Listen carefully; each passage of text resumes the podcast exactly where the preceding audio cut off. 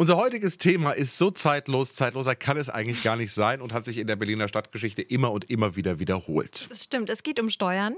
Die Staatskasse ist leer, lass uns doch mal ganz verrückte Steuern erheben. Das war so ziemlich das Motto der Herrscher in Berlin bisher. 100% Berlin. Ein Podcast von RBB 888.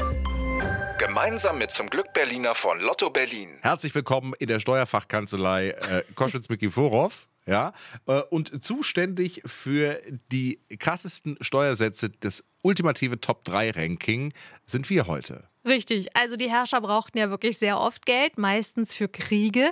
Und die armen Berlinerinnen und Berliner mussten dann wirklich für die kuriosesten Dinge Steuern bezahlen. Hier kommt unser kurioses Steuerranking. Platz 3. Die Jungfernsteuer. Ja, du bist eine Frau zwischen 20 und 40 Jahre alt und noch nicht verheiratet. Das wird teuer. Mhm, Klingt verrückt, gab es aber wirklich. Diese Jungfernsteuer gab es Anfang des 18. Jahrhunderts.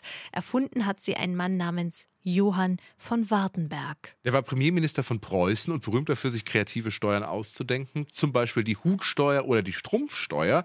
Und sein Meisterstück war eben die Jungfernsteuer. Also unverheiratete Frauen zwischen 20 und 40 mussten zwei Groschen im Monat zahlen. Die Steuer hatte zwei Vorteile. Erstens brachte sie natürlich Geld ein. Und zweitens sollte es die Frauen dazu bringen, endlich zu heiraten und Nachwuchs in die Welt zu setzen. Nach ein paar Jahren wurde die Steuer allerdings dann wieder abgeschafft. Aber ich sag mal so, heute haben wir ja auch leere Kassen und ne, Berlin ist Single-Hauptstadt. Würde man eine solche Single-Steuer entwerfen? Und nicht, dass wir jetzt hier die Leute auf irgendwelche Ideen. Nein! Platz 2. Die Kaffeesteuer. Ja, die klingt jetzt erstmal nicht sehr spektakulär, aber es gibt sie auch heute noch. Aber diese Kaffeesteuer brachte einen der seltsamsten Berufe der Berliner Geschichte hervor. Also ist das Jahr 1763. Der siebenjährige Krieg ist vorbei und Preußen hat riesige Schulden. Friedrich der Große brauchte also Geld. Und da hat er eine Idee. Ich erhöhe mal die Luxussteuer auf ein paar Waren, die nach Berlin importiert werden. Ja, wie Kaffeebohnen zum Beispiel, die kamen vor allem aus dem Orient. Und Kaffee ist damals schon ein absolutes Trendgetränk, sowohl beim Adel als auch beim niederen Volk. Kaffee ist also damals erfolgreich und zwar so, dass ein anderes Getränk darunter leidet, das Bier nämlich. Nein! Es wird damals in Brauereien in Berlin hergestellt und die verkaufen jetzt weniger Bier, weil eben alle Kaffee trinken. Also denkt sich Friedrich der Große, ich erhöhe mal die Einfuhrsteuer auf Kaffeebohnen, das bringt mir Geld ein. Und außerdem wird dann mehr Bier getrunken und das hilft den Brauereien hier in der Stadt. Schöner Plan, klappt nur leider nicht, denn die Berliner sind schon so kaffeesüchtig, sie brauchen das Getränk einfach und zwar billig. Also werden die Kaffeebohnen in die Stadt geschmuggelt, unter Stroh versteckt oder sogar in Särgen und dann auf dem Schwarzmarkt verkauft. Also geht Friedrich noch einen Schritt weiter. Er verkündet das staatliche Kaffeemonopol. Das heißt, nur noch der Staat darf Kaffeebohnen rösten. Das macht den Kaffee noch teurer. Und der Schwarzmarkt explodiert. In geheimen Kellern wird der Kaffee hergestellt und auf dem Schwarzmarkt weiterverkauft. Das passt Friedrich natürlich überhaupt nicht und er findet einen neuen Beruf, den Kaffeeriecher. Der läuft durch die Straßen von Berlin und muss illegale Röstereien finden. Das heißt, der geht in Wohnungen und atmet einmal ganz tief ein und wenn es da nach Kaffee riecht, dann wird die Wohnung durchsucht. Aber der Kaffeeriecher darf nicht nur in Wohnungen, er darf auch auf offener Straße Personen abfangen und sie abriechen, ob sie vielleicht gerade Kaffee konsumiert haben.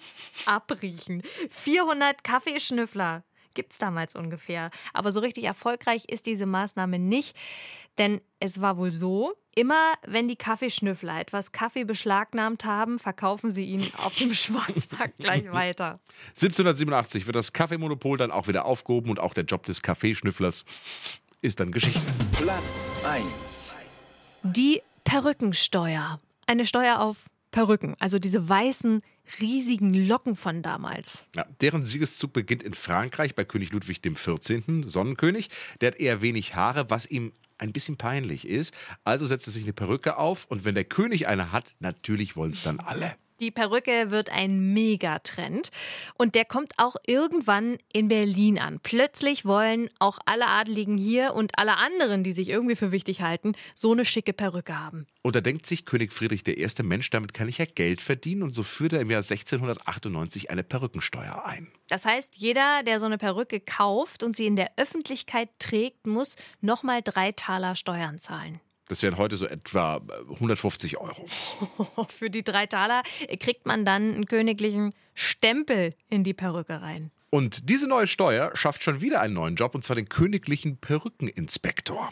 Der hat noch ein paar Mitarbeiter und die müssen jetzt nachschauen, ob alle Perücken diesen königlichen Stempel tragen. Und das machen die mit Stichproben. Ja, das heißt, sie gehen durch die Straße, sprechen Leute an und sagen: Guten Tag, können Sie mal Ihre Perücke abnehmen? Wir wollen mal gucken, ob da der Stempel dran ist. Auch ein schöner Job. Na? Die Perückensteuer, die brachte auch gutes Geld ein, wurde 1717 dann aber wieder abgeschafft. 100% Berlin. Ein Podcast von RBB 888.